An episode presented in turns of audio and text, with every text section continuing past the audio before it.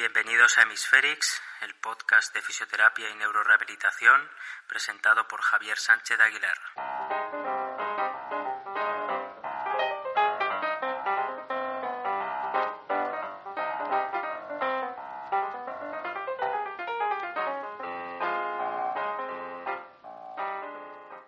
En el episodio de hoy vamos a continuar con el resumen del libro Broken Movement, libro de 2017 escrito por John Krakauer y Thomas Carmichael. Este episodio está dedicado al resumen del capítulo 3, capítulo denso de unas 50 páginas, que trata sobre la hemiparesia aguda, en concreto sobre el curso temporal, la fenomenología del comportamiento y la anatomofisiología subyacente a la recuperación motora después del ictus. Durante el episodio va a aparecer continuamente la palabra déficit, haciendo alusión a la deficiencia, según la CIF, separándola del nivel de actividad y participación.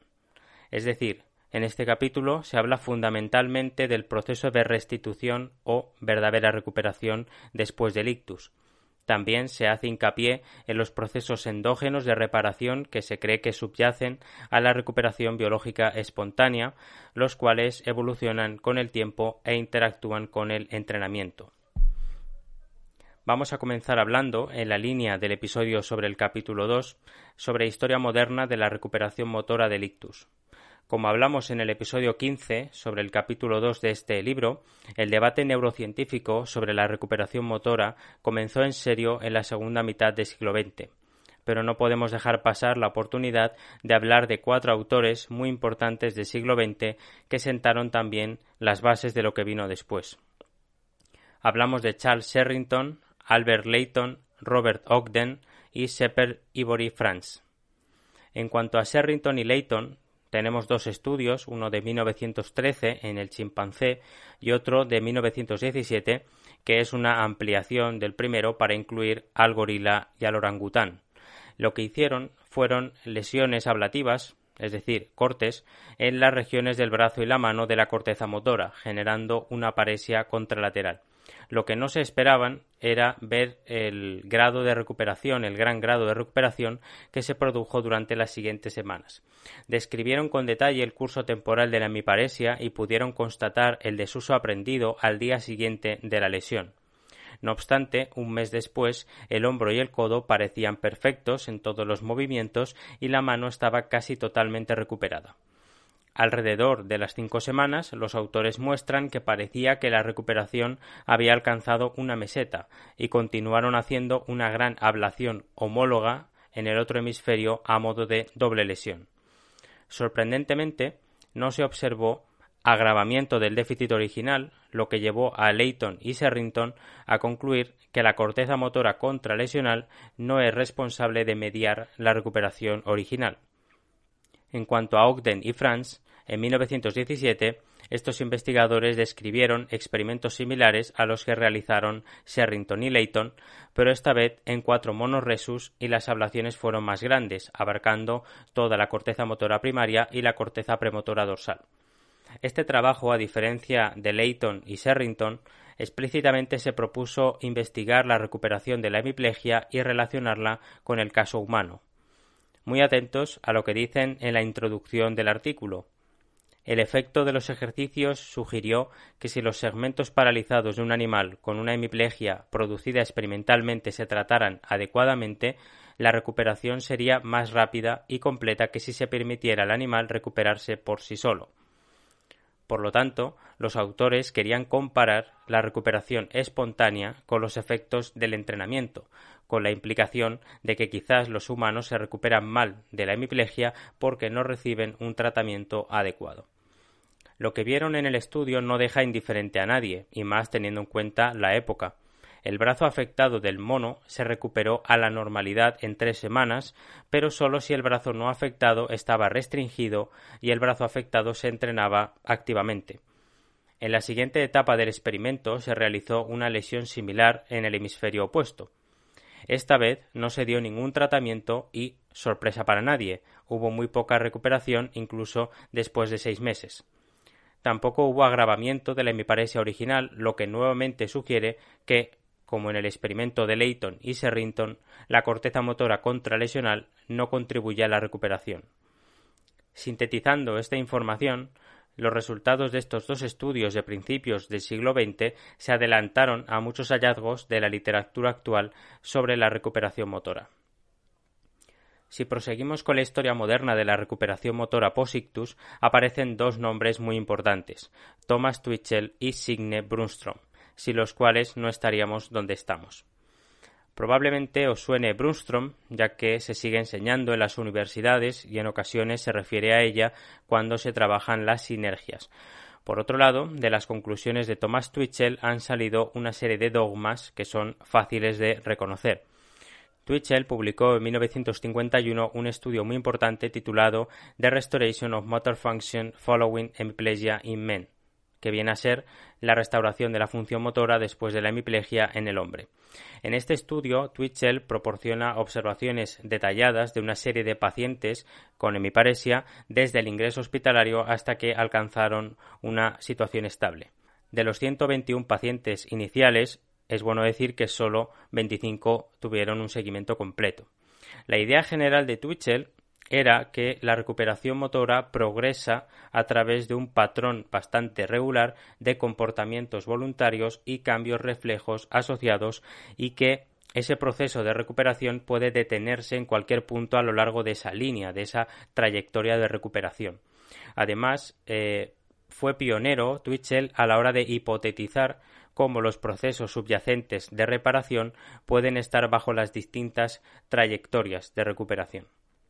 Twitchell le daba mucha importancia, como no, a la espasticidad, sobre todo porque la entendía dentro de unas fases en las cuales la espasticidad juega un papel en el movimiento voluntario, cosa que ya vimos en el resumen del capítulo 2, que eso es más que discutible o cuestionado pero Twitchell consideraba que la espasticidad tenía un papel causal en los movimientos voluntarios anormales. Twitchell describió la recuperación motora en una serie de etapas, partiendo de la flexión débil del hombro hasta la debilidad residual. No vamos a mencionar las fases, porque eh, las que nos resultan más interesantes son las que adapta eh, posteriormente Brunstrom. En 1970, la fisioterapeuta Signe Brunstrom publicó un libro titulado Movement Therapy in Hemiplegia, a Neurophysiological Approach, que viene a ser eh, terapia de movimiento en la hemiplegia, un enfoque neurofisiológico. En dicho libro toma la secuencia de recuperación de la hemiparesia descrita por Twitchell y la convierte en seis etapas. Así, dichas etapas en el caso del miembro superior serían las siguientes. Etapa 1, flacidez. Etapa 2, espasticidad y postura anormal. Etapa 3, control voluntario de las sinergias y aumento de la espasticidad. Etapa 4, movimientos fuera de sinergia y disminución de la espasticidad. Etapa 5, minimización de sinergias y normalización de movimientos.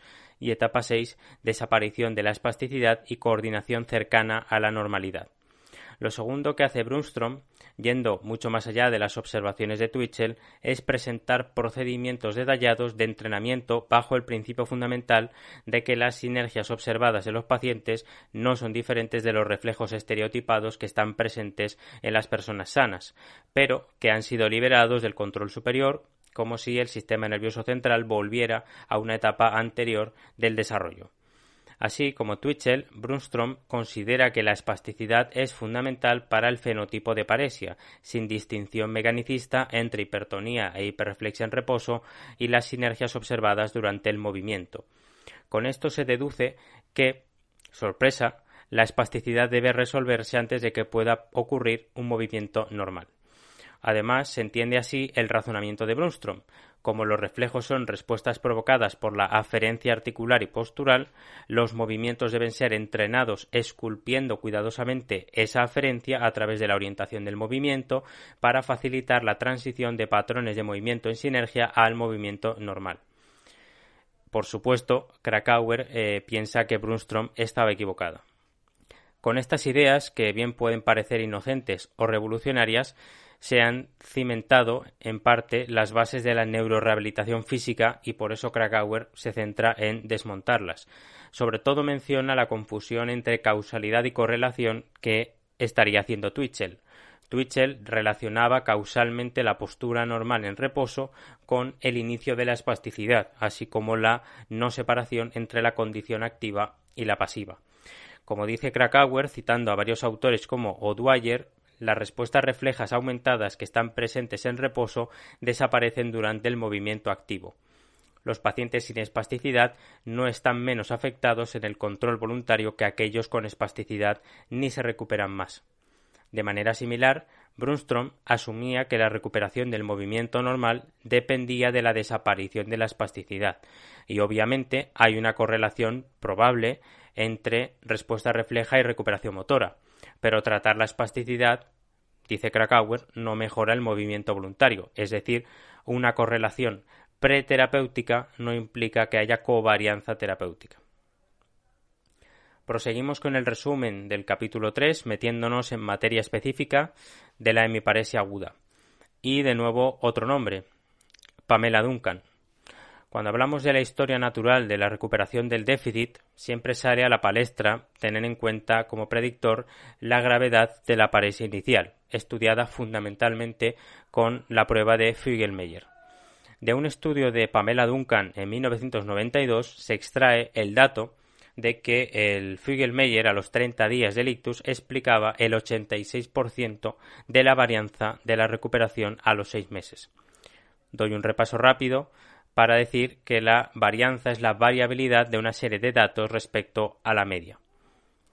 También en ese estudio reportaron que el 37% de los pacientes con hemiparesia severa al inicio del estudio se recuperaron al menos a niveles moderados, si no mejor, a los seis meses. Todos los pacientes con hemiparesia leve a moderada al inicio del estudio fueron calificados como independientes en las actividades de la vida diaria a los seis meses. Otros estudios longitudinales han reportado hallazgos similares, como el Copenhagen Stroke Study de 1996, que reportó que aquellos pacientes con paresia leve alcanzaban su mejor nivel en tres a seis semanas y aquellos con paresia severa en seis a once semanas. Además, para todos los niveles de gravedad inicial, la mayor parte de la recuperación de la hemiparesia ocurría en los primeros 30 días, aunque en el caso de la paresia severa, una pequeña cantidad de recuperación se extendió más allá de esos 30 días. Las consecuencias de ese estudio las arrastramos hoy en día, cuando hay evidencia que la cuestiona. Repetimos que en el estudio de Duncan el resultado principal fue que el Fugel-Meyer a los 30 días explicaba el 86% de la varianza a los 6 meses. Como los propios autores se dieron cuenta, esto se debe a que casi toda la recuperación terminaba a los 30 días. En contraste, el Fugel-Meyer al inicio del estudio explicó solo el 53% de la varianza a los 30 días. Por lo tanto, para el periodo dentro del cual ocurría casi toda la recuperación, aproximadamente la mitad de la varianza no se explicaba. Una correlación entre el Fugel-Meyer de la línea de base que es la fase hiperaguda del ictus, y el Fugel-Meyer a los 30 días no aportaba información sobre la recuperación per se, porque la recuperación se explica mejor como el proceso biológico que conduce a un cambio en el Fugel-Meyer desde la línea de base hasta los 30 días. El punto final proporciona una medida de resultado del proceso de recuperación, pero no del proceso en sí. En 2008, Prabhakaran y colaboradores hicieron un estudio sobre recuperación espontánea y definieron la recuperación biológica como el cambio en el déficit del Fugel-Meyer de las primeras 24 a 72 horas posteriores al ictus al Fugel-Meyer tres meses después. El déficit inicial se calcula entonces restando 66 al Fugel-Meyer inicial, donde 66 es la puntuación máxima de esta prueba para la extremidad superior. Así sacaron una fórmula para calcular y así predecir el Fugel-Meyer a los tres meses. La fórmula es que la diferencia entre el Fugel-Meyer a los tres meses y el Fugel-Meyer inicial es igual al déficit inicial multiplicado por un factor que se le llama factor beta con un eh, valor de 0,70. Por poner un ejemplo, si un paciente tiene un Fugel-Meyer inicial de 46, lo cual es bastante alto, entonces tendrá un eh, déficit inicial de 0,70, que es el factor, por 66 menos 46, que eh, en total equivale a 14.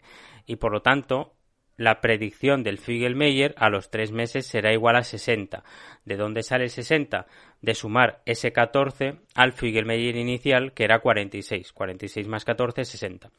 A pesar de esta predicción del Figelmeyer a los tres meses, se dieron cuenta de que eh, esto no funcionaba tan bien con paresias más graves, ¿no? Esta fórmula fracasaba cuantitativamente. Por lo tanto, los llevó a estudiar esto más en profundidad y eh, al final distinguieron entre dos poblaciones de pacientes.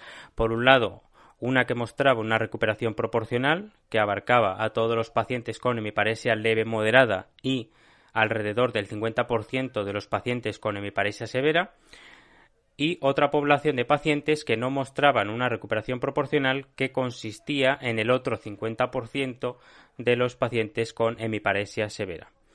En una cohorte más grande, Gerd Quackel y colaboradores corroboraron tanto la regla de recuperación proporcional, pero en este caso con un beta de 0,78, y también corroboraron el hallazgo de que un subconjunto de pacientes con hemiparesia severa no sigue la regla.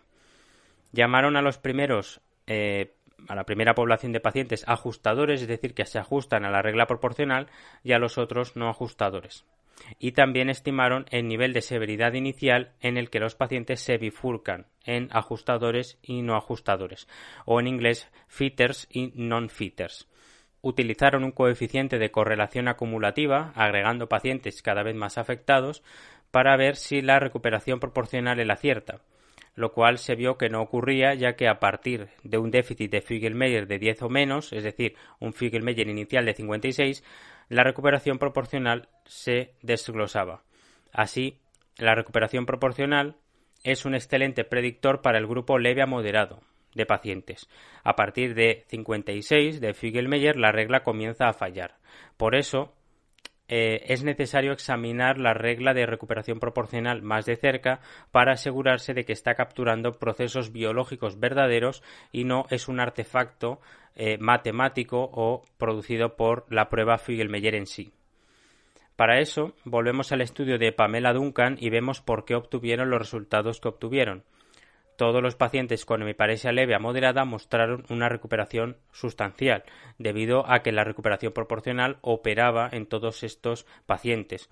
Recordemos que el Figelmeyer al inicio del estudio representó solo el 53% de la varianza a los 30 días y que el 37% de los pacientes con hemiparesia inicial severa se recuperaron bien. Es de esperar estos resultados si algunos pacientes graves muestran una recuperación proporcional y otros no. La recuperación proporcional sugiere que la falta de explicación del resto de la varianza a los 30 días no se debió a un error biológico o de medición, sino a la presencia de distintas subpoblaciones de recuperadores y no recuperadores. Es importante decir que la alta calidad del ajuste para la regla de recuperación proporcional para pacientes con hemiparesia leve a moderada entre los primeros días después del ictus y a los tres meses implica que la rehabilitación no está influyendo en la recuperación espontánea del déficit. Se demostró que este es el caso de manera empírica en un estudio de 2015 de Winston Biblow, y colaboradores, quienes compararon que también la regla de recuperación proporcional predecía el Figelmeyer de la extremidad superior en dos grupos. Un grupo recibió 30 minutos adicionales de terapia del miembro superior cinco días por semana durante cuatro semanas, entre las dos y seis semanas después del ictus, y el otro grupo recibió terapia convencional.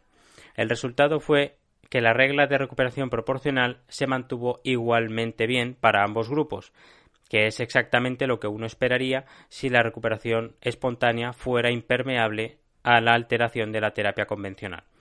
La siguiente pregunta natural es si hay alguna manera de predecir qué pacientes con hemiparesia grave van a mostrar una recuperación proporcional y cuáles no.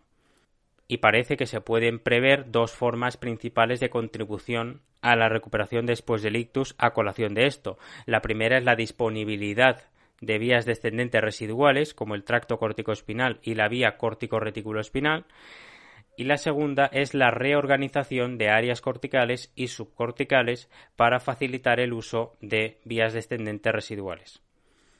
En los últimos años, el énfasis se ha centrado principalmente en el uso de la estimulación magnética transcraneal y la imagen del tensor de difusión para determinar la integridad residual del tracto corticoespinal después del ictus nos centramos en el caso de la TMS, de la estimulación magnética transcraneal, en el que se trata de determinar el valor predictivo de provocar un potencial evocado motor de manera temprana después del ictus antes de que el paciente pueda hacer un movimiento voluntario. Vamos a hablar brevemente sobre algunos estudios que han analizado específicamente la predicción temprana del Figel-Meyer de la extremidad superior en pacientes con hemiparesia severa utilizando la TMS. En un estudio ya mencionado anteriormente, Winston Biblow y colaboradores se propusieron específicamente distinguir entre aquellos pacientes con hemiparesia severa que mostrarían una recuperación proporcional y aquellos que no. Obtuvieron el Figel-Meyer de la extremidad superior en una cohorte de 93 pacientes a los 2, 6, 12 y 26 días después de un ictus isquémico. El principal hallazgo que obtuvieron fue que los pacientes con eh, potencial evocado motor detectable a las dos semanas mostraron una recuperación proporcional de 0,7. Esto fue incluso cierto en pacientes con puntuaciones iniciales de Figel-Meyer tan bajas como 5. Por el contrario, los pacientes sin ese potencial evocado motor tuvieron una recuperación pequeña pero variable. Por lo tanto, este estudio fue capaz de usar la presencia o ausencia de un potencial evocado motor a las dos semanas para predecir aquellos pacientes con hemiparesia severa que mostrarían una recuperación proporcional. Por otro lado, un estudio realizado por Wei Feng y colaboradores en 2015 buscó determinar si una medida de la integridad del tracto espinal obtenida de manera temprana después del ictus se correlacionaba con el Figel-Meyer a los tres meses mejor que el Figel-Meyer inicial. Los autores sugirieron que más allá de una carga específica de lesión del tracto espinal, los pacientes ya no mostraban una recuperación significativa y proporcional. Este umbral de carga de lesión quizás podría desempeñar un papel similar a la presencia o ausencia de un potencial evocado motor, como hemos visto antes. Desafortunadamente, posteriormente en un estudio de Doughty y colaboradores del 2016, se vio que el umbral de carga de lesión no distinguía entre recuperadores y no recuperadores, lo que sugiere que las medidas fisiológicas son superiores a las anatómicas. Por eso, hoy en día se suele decir que no por tener un infarto o un ictus más grande o más pequeño va a determinar la sintomatología o la gravedad de la hemiparesia, por ejemplo. Existe una paradoja al utilizar medidas de integridad del tracto espinal para predecir la recuperación si tenemos a un paciente con hemiparesia severa, presumiblemente debido a un daño extenso a ese tracto, que sufre una recuperación proporcional, en términos absolutos el paciente tendrá una gran diferencia entre el Figel-Meyer inicial y el Figel-Meyer a los tres meses, porque va a mejorar. Pero esa gran diferencia no puede atribuirse solamente a la integridad del tracto espinal, porque cualquier medida será baja, ya que el paciente tenía hemiparesia severa. Una forma de salir de esta paradoja, de este laberinto, es postular que la relación entre la integridad del tracto espinal y el Figel-Meyer inicial tiene ruido y está saturada. Es decir, después de un cierto grado de daño grave al tracto espinal, el Figel-Meyer inicial adquiere el mismo valor bajo, es decir, le eh, ocurre el efecto suelo. El daño adicional se produce en las vías descendentes latentes y no contribuye más al déficit inicial, pero estas vías latentes son relevantes para la recuperación futura. Esta explicación nos enseña que una medida de la carga de lesión del tracto espinal, cuánto de lesionado está el tracto espinal, puede capturar el daño tanto a las vías descendentes activas como latentes y por lo tanto se correlacionaría mejor con el Figel-Meyer a los tres meses que con el Figel-Meyer inicial.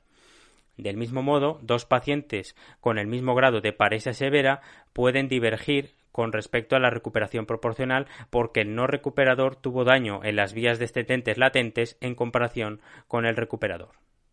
Como hemos estado discutiendo, una característica interesante sobre el valor predictivo positivo de los potenciales evocados en pacientes con hemiparesia inicialmente grave es que se observa que actúa con retraso, a veces hasta semanas, de modo que los pacientes pueden ser eh, pueden tener el potencial evocado motor positivo aun teniendo su recuperación por delante. Este retraso sugiere que se requieren otros procesos, tal vez la reorganización cortical, para hacer un uso efectivo de las vías descendentes residuales pero latentes. Aquellos pacientes con hemiparesia severa que se someten a dicha reorganización pueden mostrar una recuperación proporcional.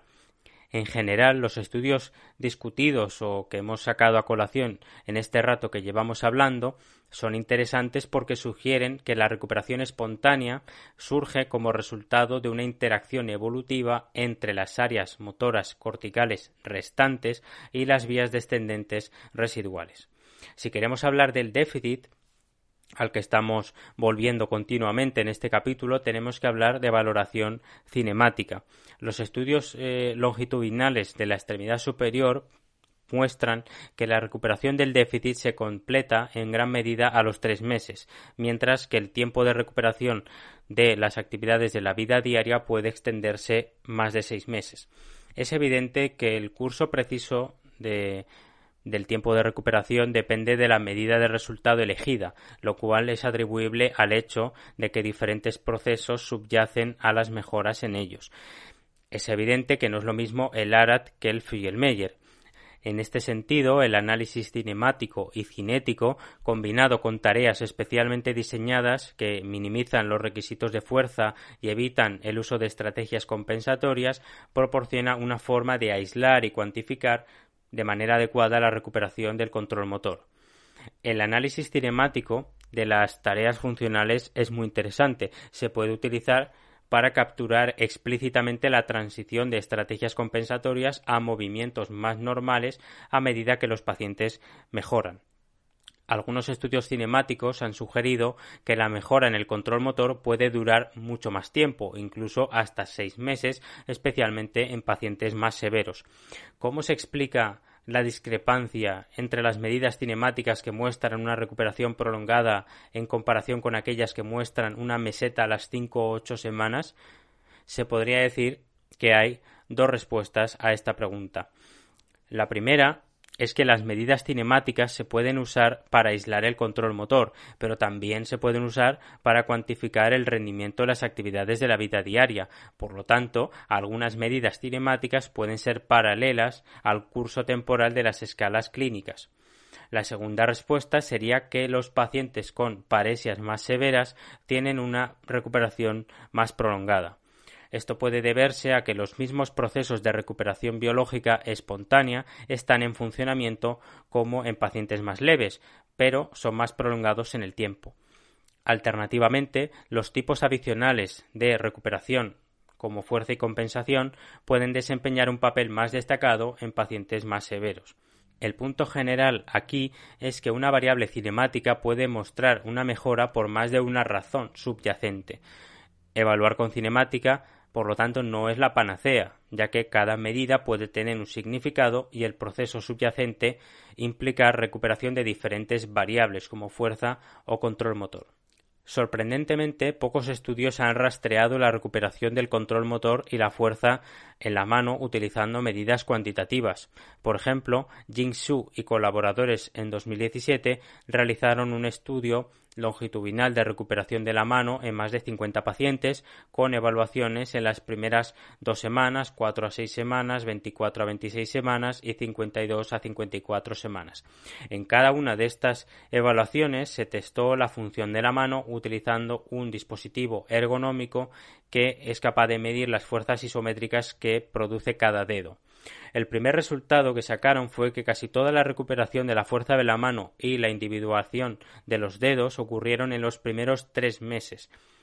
Parece, por tanto, que el control motor en la mano alcanza una meseta en un momento posterior en comparación con la recuperación del control motor en el brazo que parece completarse en gran medida a las cinco semanas. Esta es una noticia interesante, halagüeña, ya que eh, sugiere que puede haber un periodo de tiempo más largo disponible para la intervención específica de la mano. El segundo resultado del estudio fue que se identificó una nueva función de recuperación. La fuerza y la individuación de dedos estaban estrechamente correlacionadas hasta un nivel de fuerza de aproximadamente el 60% de la fuerza preictus. Es decir, más allá de este umbral del 60% de fuerza preictus, la mejora de la fuerza no estuvo acompañada de una mejora adicional en la individuación de dedos. Esta relación entre la individuación y la fuerza tomó la misma forma en cualquier momento después del ictus hasta un año, es decir, era invariante en el tiempo. Cualquier mejora adicional en la individuación de dedos atribuyó a un segundo proceso. Estos resultados sugieren que la recuperación espontánea de la mano es atribuible a dos procesos. Uno de ellos aporta casi toda la mejora en la fuerza y parte de la individuación de dedos, y el otro contribuye al resto de la mejora de la individuación. Esto es muy interesante, ya que estos dos procesos cuadran con la interacción entre el tracto corticoespinal residual y el tracto reticuloespinal regulado al alza. En resumen, hay un periodo de tiempo para la recuperación biológica espontánea del control motor en el brazo y la mano que, en el mejor de los casos, está abierto durante tres meses y se superpone en gran medida con la recuperación de la fuerza. Esto significa que es necesario intervenir rápidamente con nuevas terapias para tener un impacto que vaya más allá de lo que se espera de la recuperación espontánea. Solo se puede especular sobre las posibles razones de esa diferencia en el tiempo de recuperación del brazo y la mano. Una de ellas, por ejemplo, podría ser que restaurar la capacidad de individuación de dedos puede requerir tiempo de práctica para cualquier nivel dado de recuperación espontánea. Otra posible razón puede ser que hay diferencias en los cursos temporales de recuperación para diferentes sistemas descendentes. Es posible que la contribución que hace el tracto córtico-espinal residual para la recuperación alcance una meseta antes que la realizada por otros sistemas descendentes como el tracto retículo-espinal. Por lo tanto, la recuperación espontánea puede no ser la misma, puede representar la suma de procesos de reparación que ocurren en paralelo en diferentes sustratos y que interactúan con el entrenamiento en diferentes grados. Llegados a este punto, una pregunta importante y que es insalvable es cuánta recuperación temprana después del ictus es atribuible a los procesos de reparación endógenos y cuanta a la experiencia conductual, porque evidentemente los terapeutas somos muy propensos a ponernos medallas sobre lo mucho que ha mejorado un paciente. Por eso esta pregunta es insalvable a la vez que incómoda. Según lo que venimos viendo, parece que el proceso de reparación eh, puede ser modulado, pero no causado por el entrenamiento se supone que la regla proporcional en base a eh, la Figel-Meyer captura esto. Lo que complica la situación es que las condiciones eh, celulares y fisiológicas que permiten la recuperación espontánea también pueden aumentar la capacidad de respuesta al entrenamiento intenso. En este escenario, el entrenamiento está causando la mejora en una tarea y la plasticidad aumentada es el modulador. El desafío científico es separar estas dos formas de, mejora la recuperación biológica espontánea y la recuperación inducida por el entrenamiento. Es probable que sucedan simultáneamente e interactúen entre sí. Para investigar este tema, esta separación entre ambos procesos, tenemos que hablar de diferentes estudios en primates no humanos y luego en humanos. Estudios en monos sugieren una variabilidad considerable en la efectividad de la recuperación espontánea sin entrenamiento. Las variables que determinan la necesidad de entrenamiento concomitante aún no se han dilucidado, pero parecen incluir la gravedad inicial, la extensión de la lesión y el tipo de comportamiento que eh, se está investigando y se desea mejorar. El asunto se complica por el hecho de que cierto grado de recuperación espontánea conducirá a un mayor uso de la extremidad, por lo que se producirá una forma de autoentrenamiento, momento en el cual el límite entre la recuperación espontánea y el entrenamiento se desdibuja. Estudiar la interacción entre ambos procesos es importante por dos razones. Primero, desde un punto de vista científico, puede proporcionar información sobre el grado en que los mecanismos neuronales se superponen para la recuperación debido a procesos de reparación espontánea y debido al entrenamiento. En segundo lugar, desde el punto de vista de la rehabilitación clínico, puede informar sobre las dosis, la intensidad, el tiempo y tipo de entrenamiento que se debe proporcionar. Uno de los investigadores más importantes en este campo es Randolph Nudo, quien, junto a otros investigadores, en la década de los 90 realizó una serie de estudios sobre la recuperación motora de la mano en monos ardilla. En un estudio, los monos fueron entrenados por primera vez para recuperar eh, pellets de diferentes diámetros. El entrenamiento consistió en dos sesiones de 30 minutos por día y eh, continuó hasta que se recuperaron eh, o hasta que se recogieron 600 pellets más pequeños en cada uno de los dos días consecutivos. Después de completar el entrenamiento, se indujeron pequeños infartos en la zona de representación de la mano de la corteza motora primaria, M1. En el día 5 post-infarto comenzó un intenso entrenamiento de rehabilitación que era idéntico al entrenamiento previo al infarto y continuó hasta que los monos alcanzaron su nivel de habilidad preoperatoria con el pellet más pequeño, que ocurrió después de 3-4 semanas.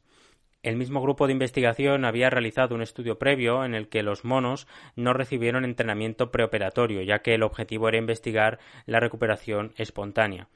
El rendimiento de recuperación de los monos tardó aproximadamente dos meses en volver a los niveles preoperatorios, que es el doble de tiempo que tomó en el caso del entrenamiento concomitante del primer estudio que hemos hablado, pero sin embargo se produjo una eh, recuperación completa.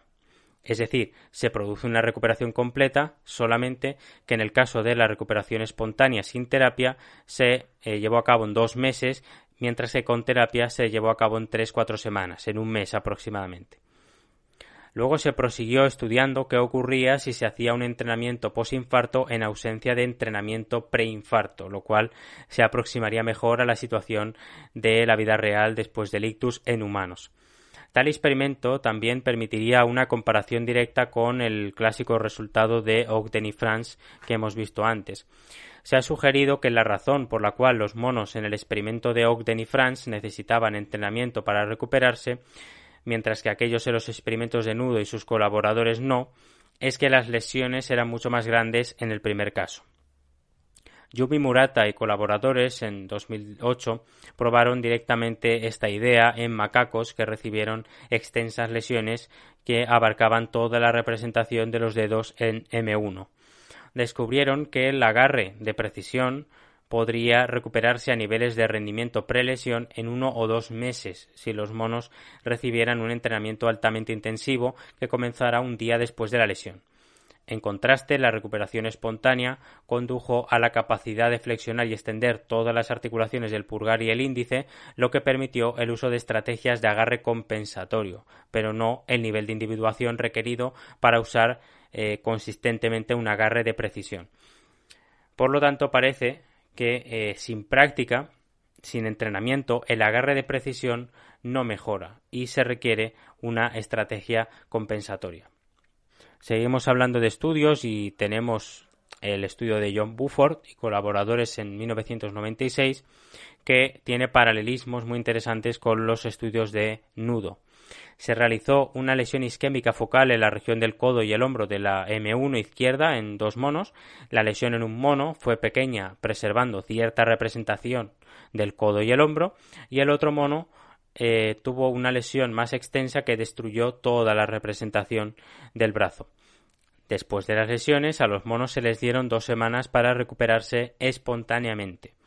En el mono 1, el brazo mejoró gradualmente durante las dos semanas, pero no volvió completamente a los niveles previos del ictus. El mono 2 tenía una lesión mucho más grande y un deterioro inicial más severo, y no fue capaz de alcanzar con éxito el periodo de recuperación espontánea a pesar de que recuperó la función suficiente en el brazo derecho para usarlo en la movilidad general de la jaula. Los resultados descritos anteriormente sugieren que hay una dicotomía fundamental entre la recuperación biológica espontánea y la recuperación inducida por el entrenamiento, aunque esto no implica que los mecanismos biológicos subyacentes no puedan solaparse. La recuperación biológica espontánea puede considerarse una forma de reparación y la recuperación inducida por el entrenamiento como una forma especial de aprendizaje motor. La recuperación espontánea parece ocurrir cuando el circuito responsable de un comportamiento sufre daños incompletos, no totales, de tal manera que la arquitectura neural restante puede servir como andamio para la reparación es probable que este proceso de reparación se vea potenciado por el entrenamiento, por la terapia. La recuperación inducida por entrenamiento parece ser necesaria cuando un circuito original se destruye por completo y los circuitos alternativos necesitan ser entrenados, facilitados para llevar a cabo o para recuperar el comportamiento en cuestión. Si nos movemos hacia los estudios en humanos, que es lo que nos interesa, tenemos eh, cuatro ejemplos muy paradigmáticos para estudiar si la terapia intensiva temprana, si se quiere llamar así, puede aumentar la recuperación espontánea, como se ha visto en eh, primates no humanos. Se trata de los estudios Vectors, ABERT, Explicit y ICARE. Dentro de los motivos por los que no hay muchos estudios en este campo, dice Krakauer, es por aspectos de logística, aspectos económicos, énfasis en la actividad y participación por sobre el déficit y por eh, supuesto la preocupación científica de que la terapia intensiva muy temprana puede empeorar el ictus y al paciente en base a los estudios en roedores de la década de los 90. Vamos a hablar brevemente de cada uno de estos estudios, eh, comenzando por el Vectors del año 2009. Las siglas del estudio corresponden a eh, una intervención de CIMT, de Constraint Induced Movement Therapy, terapia restrictiva, realizada muy tempranamente durante la rehabilitación del ictus y fue eh, dirigido este estudio por Alexander Dromedic, en el que se aleatorizaron 52 pacientes aproximadamente 10 días después del ictus a dos niveles de intensidad de CIMT versus terapia convencional. El grupo con CIMT de alta intensidad recibió una hora extra por día de terapia 3 horas versus 2 horas de shaping por día, 5 días a la semana durante 2 semanas. El grupo de CIM de baja intensidad utilizó una manopla acolchada como restricción durante 6 horas por día, mientras que el grupo de CIM de alta intensidad la utilizó durante el 90% de las horas de vigilia. El resultado sorprendente fue que el ARAT, a los 90 días, fue peor para el grupo de CIMT de alta intensidad aunque la resonancia magnética no mostró evidencia de expansión del infarto o de empeoramiento de la lesión. Krakauer no está de acuerdo con la interpretación de este estudio vector, sobre todo por ciertas variables de confusión, dice él. A pesar de que los autores declararon que no había diferencias significativas entre los grupos para ninguna variable demográfica o clínica, el grupo con CIMT de alta intensidad difería en varias formas de los otros dos grupos, como por ejemplo más del 60% del grupo de CIM de alta intensidad tenía eh, participación de la extremidad dominante versus solo el 30% del eh, grupo de CIM de baja intensidad. Además, en el estudio no se incluyó ninguna medida del déficit. La razón por la cual es especialmente preocupante aquí es que sabemos que la recuperación espontánea ocurre en el primer mes después del ictus y que probablemente impulse la recuperación en el nivel de actividad a través de reducciones en el déficit, razón por la cual existe una correlación tan alta entre el ARAT y el Fugel-Meyer en fase aguda. Otro de los estudios que se propuso ver el efecto de la movilización dentro de las primeras 24 horas del ictus es el estudio ABERT del 2015 dirigido por em, Julie Bernhardt. Cabe decir que no midieron ninguna variable del miembro superior, sino que utilizaron la escala de ranking modificada a los tres meses, pero aún así eh, menciona este estudio a Krakauer porque a raíz de él se ha metido miedo con la terapia intensiva. Los objetivos de la intervención de movilización temprana fueron, por un lado, sacar a los pacientes de la cama dentro de las 24 horas, por otro lado, tener sesiones de terapia fuera de la cama que se centraran en sentarse, ponerse de pie y caminar. Y por último, en tener tres sesiones de terapia más por día en comparación con la eh, atención habitual o estándar. El periodo de intervención duró 14 días o hasta el alta de la unidad de ictus. La medida de resultado primaria, como hemos dicho antes, es la escala de ranking eh, a los tres meses y las secundarias fueron el tiempo necesario para caminar sin ayuda más de 50 metros y la proporción de pacientes que lograron caminar sin ayuda a los tres meses. El resultado principal del estudio ABERT fue que el 46% de los pacientes de la movilización muy temprana tuvieron un resultado favorable de la escala de ranking versus el 50% en el grupo de atención habitual.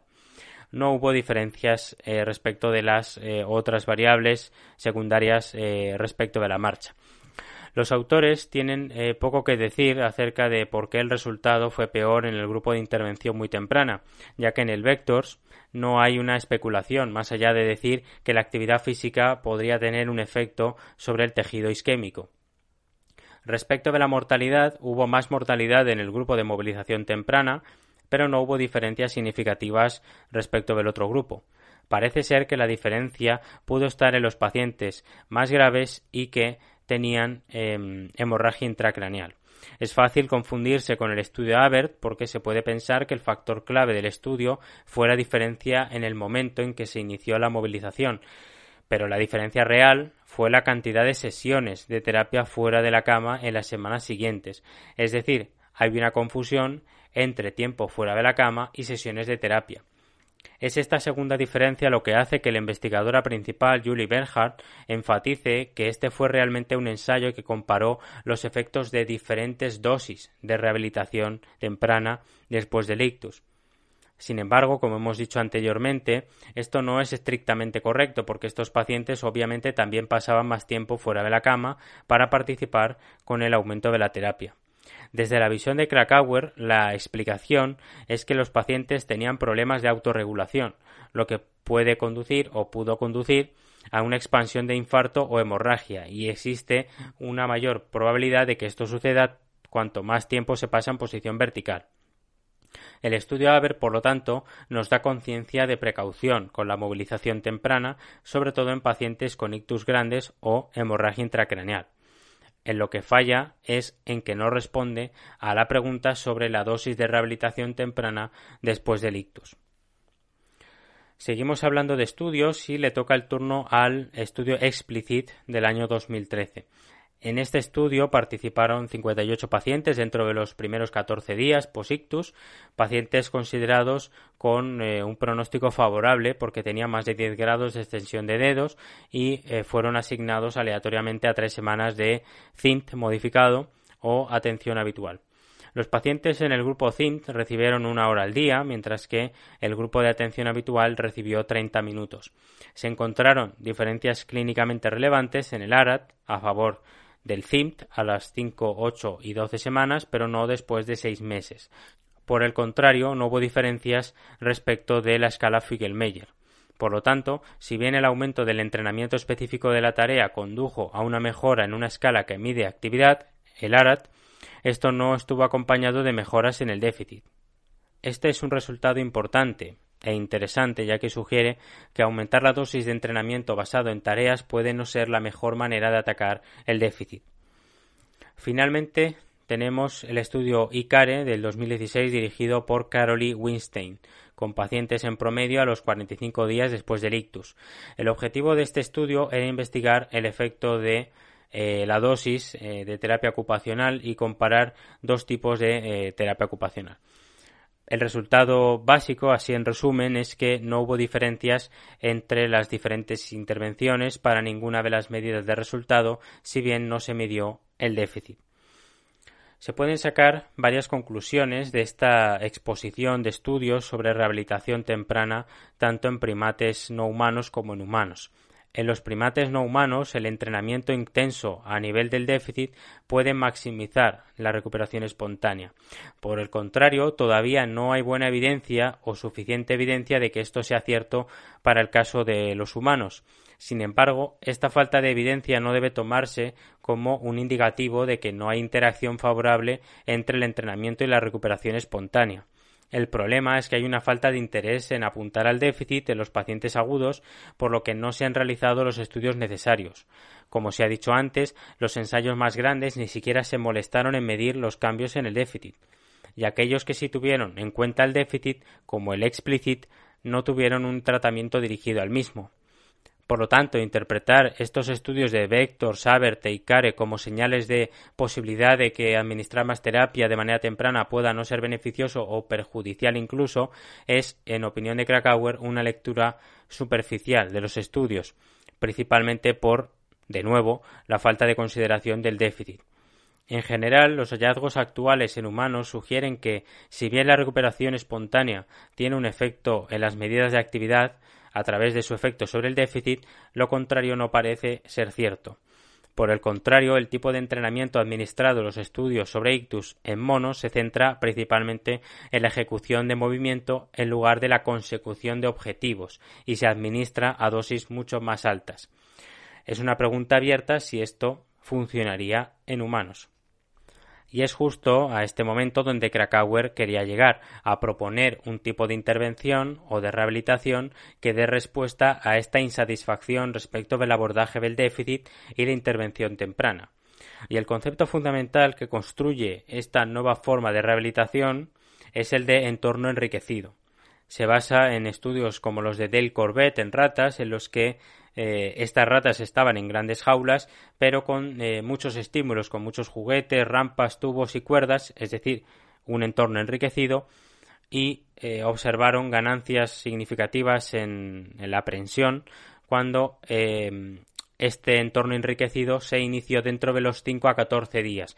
Pero estas mejoras no se produjeron 30 días después del ictus. Es decir, hay una ventana de respuesta al entorno enriquecido que luego parece cerrarse. Por eso, Krakauer llevó a cabo un estudio en humanos simulando ese entorno enriquecido en la fase aguda del ictus y dirigida al déficit. Se trata del estudio SMART S2 que se publicó en 2020 y eh, que en otra ocasión discutiremos en profundidad. Obviamente, en el momento en el que se escribió este libro y este capítulo, este estudio estaba en desarrollo, por lo tanto, eh, no encontramos eh, descrito ningún resultado. Pero sí podemos decir que era un, estudio que se basaba en un videojuego inmersivo combinado con el dispositivo Armeo Power en pacientes con paresia moderada severa del miembro superior, con la idea de realizar eh, muchas repeticiones, muchos movimientos, pero exploratorios, no basados en, tareas, en objetivos, sino que eran simplemente repetir eh, con un con un, entorno enriquecido, con una inmersión, ¿no? Para em, tener que hacer la terapia en miembro superior sin necesidad de salir de la cama, ¿no? Con la idea esa también de que pueda beneficiar a pacientes que puedan tener una hemorragia intracraneal, no puedan eh, ponerse de pie o sentarse tan rápidamente como en otros pacientes. La idea también de este estudio es intentar llegar a ese número de repeticiones que se reportan en los estudios eh, animales como en roedores. Y en este momento puede surgir la controversia con la equiparación que se hace entre estudios en roedores y en humanos. De ahí que se diga que los modelos de primates no humanos son mejores que los modelos de roedores eh, para el estudio de, los déficits neurológicos, que los roedores deben eh, reservarse para estudios realizados a nivel molecular y celular. Este debate al final nos lleva al concepto de homología, que es la relación entre dos partes orgánicas diferentes de dos organismos distintos cuando sus determinantes genéticos tienen el mismo origen evolutivo. Esta homología se tiene en cuenta sobre todo porque el comportamiento motor que se compara en muchos estudios es la prensión. Para Krakauer y Carmichael existe homología entre seres humanos y roedores tanto para el comportamiento como para las estructuras neuronales. Así, por ejemplo, la prensión es un comportamiento habilidoso incluso en aquellos primates como el mono ardilla que carecen de fuertes conexiones córtico-motoneuronales monosinápticas, eh, de las que hablábamos en el resumen del capítulo 2. Los monos ardilla no pueden hacer el agarre de precisión que se ve en el babuino y el macaco, y es probable que la prensión esté más bajo el control de las entradas del tracto córtico-espinal al sistema propio espinal C3 a C4, pero esto no les ha impedido ser modelos útiles de ictus. De hecho, otro argumento a favor de la homología es que la recuperación proporcional que hemos nombrado en este episodio, descrita por primera vez en humanos, también se aplica a ratas. Aunque sea cierto que hay homología entre seres humanos y roedores y por tanto es posible la relación entre los estudios, hay que tener cuidado con el análisis cinemático comparado. La mayoría de los estudios actuales sobre el alcance en roedores utilizan la recuperación simple de pellets, de tal manera que la medida de resultado habitual es el número de pellets recogidos, medida de actividad según la CIF, que puede indicar restitución o compensación. Por eso Krakauer da tanto la brasa con mídeme el déficit, porque si me mides la actividad o me mides eh, una medida de actividad, yo no sé si eso está reflejando restitución verdadera o compensación. Este es un problema importante porque los estudios que han llevado a cabo un análisis cinemático cuidadoso en roedores han demostrado que la compensación y la restitución pueden ocurrir simultáneamente tempranamente después del ictus e incluso pueden compartir sustratos neuronales eh, que se superponen. La necesidad de análisis cinemático en modelos de roedores es cada vez más reconocida y de hecho eh, actualmente ya hay cámaras de alta velocidad y algoritmos que están automatizados para, para mejorar este tipo de valoraciones. Terminamos este resumen del capítulo 3 de Broken Movement hablando de recuperación y reorganización cerebral. El término reorganización, como muchas personas y profesionales eh, pueden entender, es un término muy manoseado eh, que a veces se refiere a cambios a gran escala en regiones no lesionadas, alejadas del infarto inducidos por el entrenamiento. En otras ocasiones se usa para referirse a cambios microestructurales adyacentes al infarto. El término incluso se usa para referirse a cambios corticales inducidos por el aprendizaje en sujetos sanos. El quid de la cuestión, por tanto, es qué tipo de cambio debería referirse a la reorganización porque pareciera que reorganización puede significar cualquier cosa, cualquier cambio estructural o fisiológico en el tejido que ocurra en cualquier escala de tiempo después de un infarto focal. Según Krakauer, el término reorganización debe reservarse o debe utilizarse de una manera específica en lugar de indiscriminadamente. Así, definen reorganización funcional como los cambios en la corteza periinfarto como respuesta al entrenamiento y que son necesarios para la recuperación del comportamiento en cuestión. Por perinfarto o perilesional, si se quiere, se refieren a áreas corticales que se encuentran más allá de la cicatriz eh, glial inmediata que rodea a el infarto, al ictus. Dentro de esa reorganización hay que hablar de tres elementos. Los mapas corticales, las regiones eh, premotoras ipsi lesionales y el hemisferio contralateral. Aquí podríamos estar hablando durante mucho tiempo. En el libro viene muy bien descrito, pero vamos a intentar eh, resumir brevemente a qué se refiere Krakauer con estos tres elementos. Respecto de los cambios en los mapas corticales, eh, una zona se considera parte del mapa eh, motor si se evoca un movimiento específico a través de corriente eléctrica cerebral, a través de un pulso de corriente eléctrica. Por eso se habla de expansión del mapa cuando otras zonas que no hacían el movimiento específico por un proceso de reorganización justamente ahora sí la hacen. Sin embargo, hay controversia con esto. Y la frase que resume la postura de Krakauer, como no, es que los cambios o la expansión de los mapas corticales no son evidencia de facto para la reorganización funcional. De tal manera que no puede deducirse que estos cambios conllevan necesariamente recuperación. El hecho de que la recuperación motora pueda persistir después de que el tamaño del mapa vuelva a la normalidad puede ocurrir en ausencia de cambios en el mapa o puede ocurrir antes de que se vean cambios en el mapa. De varios estudios, como los de Randolph Nudo, se puede concluir que la expansión del mapa puede ser un marcador de aprendizaje en una corteza motora primaria, en una M1 residual, tal como lo puede ser en una M1 normal, pero no es necesario ni suficiente para la recuperación.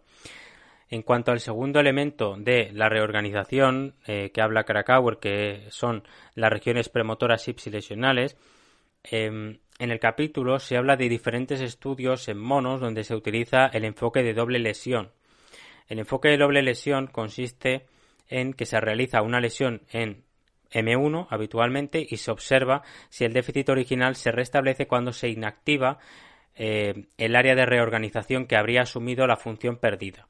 Lo que se puede concluir de diferentes estudios en monos, como digo, también en ratones, es que se producía una cantidad significativa de recuperación incluso después de la segunda lesión, lo que habla de la posibilidad de mecanismos eh, de recuperación subcorticales. De hecho, la contribución de las proyecciones del tronco encefálico a la recuperación se ha sospechado durante mucho tiempo. Y finalmente, hablando del tercer elemento de la reorganización, tenemos eh, al hemisferio contralateral o contralesional. Eh, y este elemento no es menos controvertido que los dos eh, otros elementos mencionados. El consenso al que se puede llegar en este caso es que podría contribuir este hemisferio contralesional a la recuperación en caso o en casos de hemiparesia severa. Es decir, la corteza contralesional solo juega un papel cuando las áreas ipsilesionales están demasiado dañadas para contribuir a una mejor recuperación. Los experimentos de doble lesión que se dirigen a M1 contralesional o incluso regiones premotoras pueden no tener un efecto discernible porque muchas otras áreas eh, contralesionales que contribuyen a las proyecciones cortico-reticulares están indemnes. Puede ser que cuando hablamos del papel de la corteza contralesional en la recuperación, especialmente en primates, debamos considerar sus proyecciones a los núcleos del tallo cerebral, troncoencefálicos, más que sus efectos transcallosales o a, lo largo del, cuerpo calloso o sus proyecciones ipsilaterales del eh, tracto tracto espinal.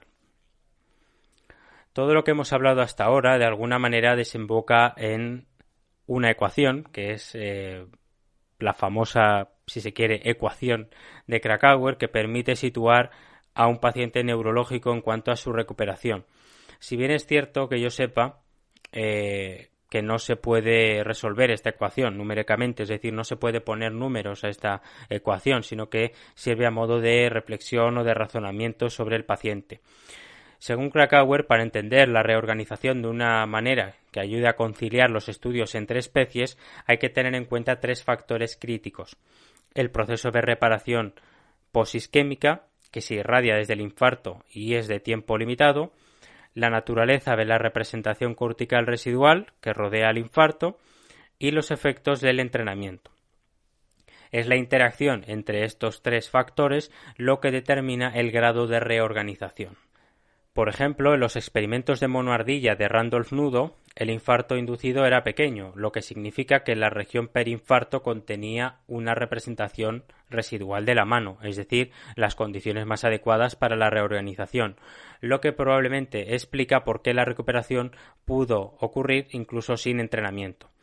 En contraste, en otros estudios como el de Murata, toda la región de la mano fue eliminada por la lesión, por lo que las áreas adyacentes no tenían la representación correcta, lo que significa que la reorganización tiene que ocurrir en un sitio más distante, las regiones premotoras para compensar los procesos de reparación perinfarto que desaparecen con la distancia y la necesidad de regular las representaciones premotoras de la mano, se requiere más entrenamiento, es decir, la recuperación espontánea por sí sola ya no es suficiente. Y así llegamos a la ecuación de Krakauer, que es la siguiente. Restitución es igual a conducta por representación por plasticidad. En esta ecuación, la conducta eh, enmarcada dentro de la dosis se refiere al entrenamiento. Eh, el concepto fundamental es el de dosis, ¿no? Eh, si tenemos un infarto muy pequeño y tenemos un alto nivel de plasticidad, no va a ser necesaria tanta dosis. Y de ahí que se, este razonamiento se pueda aplicar a políticas sanitarias. La representación, que es la cantidad residual, presupone regiones corticales con representaciones del miembro superior de diferentes fortalezas que existen antes del ictus y que pueden regularse positivamente mediante mecanismos de reparación y entrenamiento. Y por último, la plasticidad, el componente de plasticidad, se refiere a las condiciones de mayor plasticidad que disminuyen con la distancia al infarto y se normalizan con el tiempo. Por tanto, vemos cómo se pueden justificar determinadas intervenciones ante determinados perfiles de pacientes. El capítulo 3 termina con una serie de conclusiones para resumir todo lo que se ha tratado, que es mucho, eh, a modo de principios provisionales. Voy a tratar de resumirlas lo máximo posible. La primera conclusión que podemos sacar es que la recuperación espontánea puede considerarse un proceso de reparación endógeno desencadenado por la isquemia que puede ser modulado por formas particulares de entrenamiento, sobre todo eh, un entrenamiento con un gran número de repeticiones y que sean desafiantes. La segunda conclusión es que se debe diferenciar entre recuperación dependiente del uso e independiente del uso, eh, si bien hay ciertos solapamientos eh, biológicos. La recuperación espontánea puede ocurrir en ausencia de cambios en los mapas corticales y esto ser solo un marcador de que los efectos del aprendizaje se han superpuesto a los efectos de la reparación. Existe un periodo o ventana sensible para la interacción entre la recuperación espontánea y el entrenamiento, que puede ser más prolongada para el caso de la mano que para el brazo. Para que la recuperación espontánea y el entrenamiento interactúen, es necesario basarse en el enriquecimiento del entorno y potenciarla con eh, determinadas intervenciones farmacológicas. La tercera conclusión es que la reparación como tal solo debe reclamarse para aquellos casos en los que se pueda demostrar que una región del cerebro o un cambio en la conectividad son necesarios para una ganancia del comportamiento. La recuperación del déficit parece reflejar la interacción dinámica entre las regiones corticales motoras y las vías descendentes residuales, en particular el tracto reticuloespinal, que puede regularse al alza y facilitarse mediante la terapia. La cuarta y última conclusión que podemos eh, resumir es que eh, Krakauer y Carmichael eh, han propuesto o proponen un modelo que postula que la reorganización es la consecuencia de tres factores los procesos de reparación endógenos, las representaciones corticales motoras específicas preexistentes y el entrenamiento. Los tres factores existen en diferentes niveles o fortalezas, lo que significa que cuando uno es más bajo, los otros deben ser más altos para inducir un nivel equivalente de reorganización. Con esas conclusiones, a modo de principios, terminamos este resumen del capítulo 3, capítulo denso, largo, que bien merece darle más de una vuelta y pararse a leer el capítulo entero y analizar bien toda la información para intentar sacar ideas fundamentales para la neurorehabilitación así como entender de dónde venimos y quiénes, a su escala, han contribuido al desarrollo de la neurorehabilitación hasta el día de hoy. Espero que os haya parecido interesante, que poco a poco se entienda la razón de ser de este libro, que es eh, pura dinamita. Gracias por seguir el podcast y nos vemos en el siguiente episodio.